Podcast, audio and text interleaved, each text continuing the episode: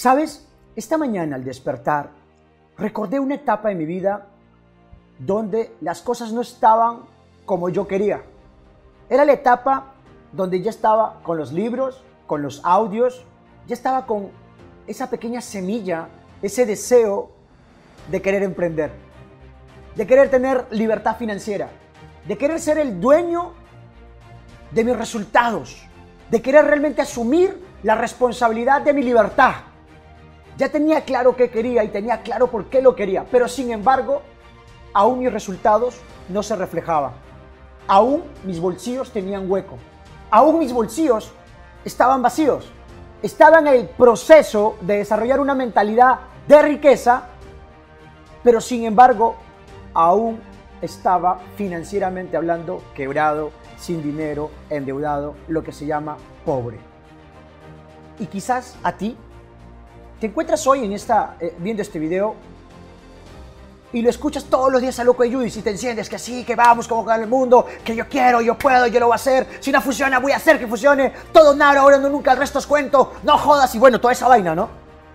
Toda esa vaina. Y está súper bacán, encendido, pero luego cuando te lanzas a la acción, te lanzas a las trincheras, te desanimas. ¿Te ha pasado eso? Me encantaría que aquí debajo del video escribas si te está pasando eso o te ha pasado. ¿Estamos bien? Escríbelo. ¿Sabes qué? A mí también me ha pasado. Escríbelo, por favor, porque yo estos días estoy leyendo todos los comentarios. No los puedo contestar todos, pero me tomo la molestia de leer todos los comentarios. Porque mientras más sé de ti, de quién eres, qué problemas tienes, más contenido de valor que te aporte, que te ayude, podemos aportarte. ¿Estamos bien? Y entonces llega ese momento, llega ese momento y dices, oye, espera, ¿qué hace falta? ¿Qué está pasando? Y encima escuchas a un loco llamado Judith Lonsoy y este compadre te dice, no vivas tu proceso, viola tu proceso.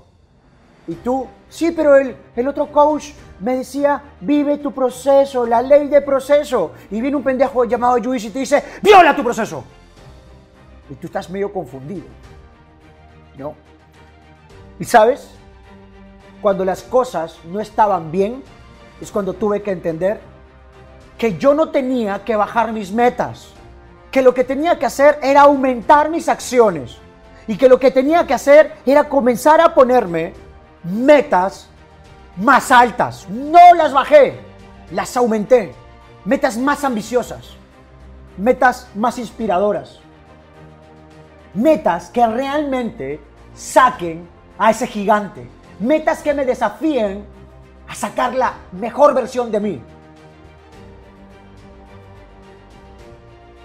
Y sabes, elevamos las metas, elevamos las metas y cuando elevamos las metas pasó algo increíble. Casi no dormía. ¿Y sabes por qué no dormía? Porque estaba ansioso de que sea el día siguiente para accionar, hacer lo que tenga que hacer para alcanzar ese resultado. No existen las personas flojas, solo existen las personas que no tienen metas inspiradoras.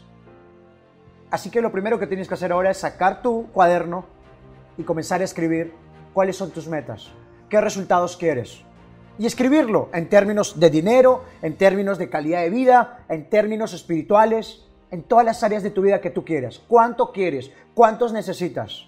Pero cuando escribas tu meta, hay un consejo que cambió mi vida y que hoy quiero compartir contigo. Y este es el mayor de los tesoros que he tenido guardado y es que cuando escribas tus metas, ¿se acuerdan del RPA? ¿Qué resultado quiero? Cuando escribas qué resultado quieres, cierra tus ojos y acuérdate cuando eras niño. Acuérdate cuando eras niño, porque cuando eras niño tenías una imaginación y creatividad ilimitada. Y ponías, yo quiero una piscina. Y tu amigo del costado, yo también quiero una piscina para mí, pero también una para mi papá. Ya, entonces tres piscinas. Sí, sí, sí, vamos, tres piscinas. Estaban así, eran creativos. Nosotros somos hijos de Dios, a imagen y semejanza. Y tenemos semejanza cuando utilizamos nuestra creatividad, nuestra capacidad de crear pero nuestra creatividad está siendo limitada por las experiencias, creencias, paradigmas, golpes de la vida y por lo que hemos escuchado. Y comenzamos a decir, no, eso es imposible, no, ese carro no, esa casa no, no, mucho dinero, un millón de dólares es mucha plata, no, que viajar allá, wow, sale caro. O sea, te pones paradigmas y límites. Pero en ese y todavía escuchas a un coach de bajos estándares, y si tú eres coach, este es un cachetadón para ti, así, ¡pa! Fuerte, es un cachetadón para ti. Le dices a la gente, escribe metas smart, metas inteligentes, situables, realistas, alcanzables. Cuando alguien te dice eso, hazme un gran favor. Tírale un puñete o dile que no te joda. Oye, Judith, qué fuerte estás. Sí, estoy asado con gente que le comienza a decir a otros que se pongan metas realistas. No te pongas metas realistas. Escucha bien, la gente realista no ha construido ningún castillo, ninguna estrella, no ha alcanzado la excelencia. La gente realista no ha construido la historia. Eso lo hemos hecho los soñadores, los raros, los anormales, los idealistas. Esos que estamos dispuestos a alterar la realidad. Y si las condiciones no son las correctas, las cambiamos.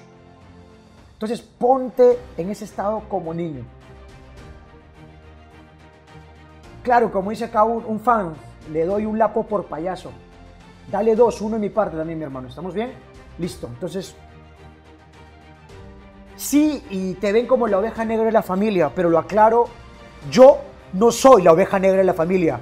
Yo soy el puto lobo emprendedor. Escucha bien, yo no soy la oveja negra de la familia. Yo soy el puto lobo emprendedor. Ay, Judith, tu lenguaje. ¡Pah!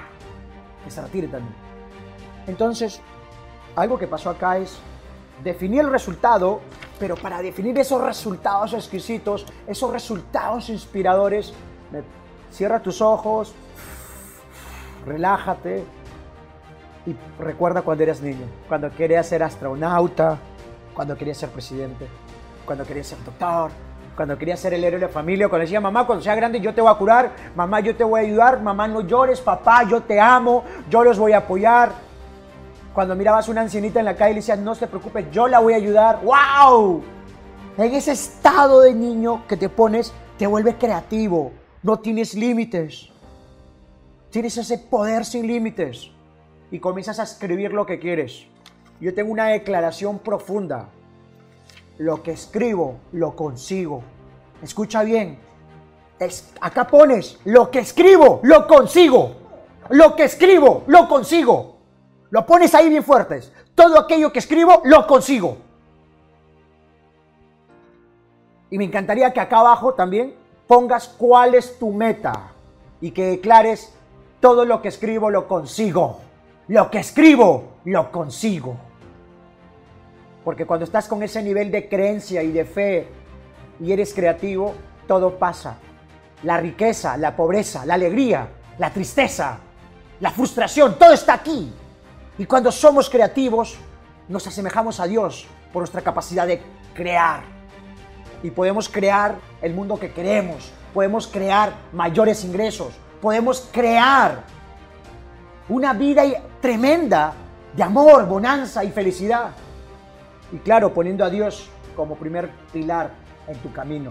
Y aclaro, no soy pastor, aunque parezco pastor, yo también me escucho y digo, este loco es pastor, ¿no? Entonces, ¿qué tan importante es que cuando escribas tus metas en tu RPA, por eso te invito que mires el video Cómo salir de la pobreza.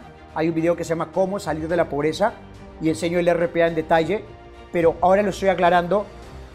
Cuando escribas los resultados que quieres, R resultado, ¿qué vas a hacer? Recuerda cuando eras niño y cuando tenías esa creatividad ilimitada. Deja de ser realista, porque los únicos límites están acá en tu cabeza y esos límites los pones tú.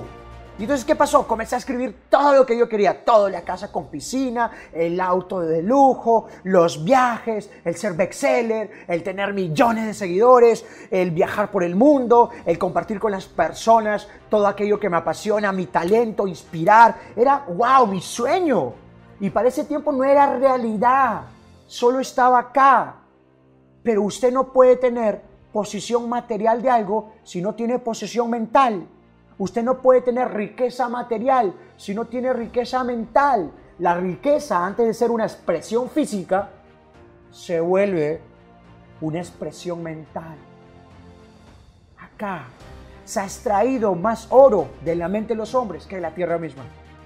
Y entonces, wow, comencé a escribir todo, me acuerdo.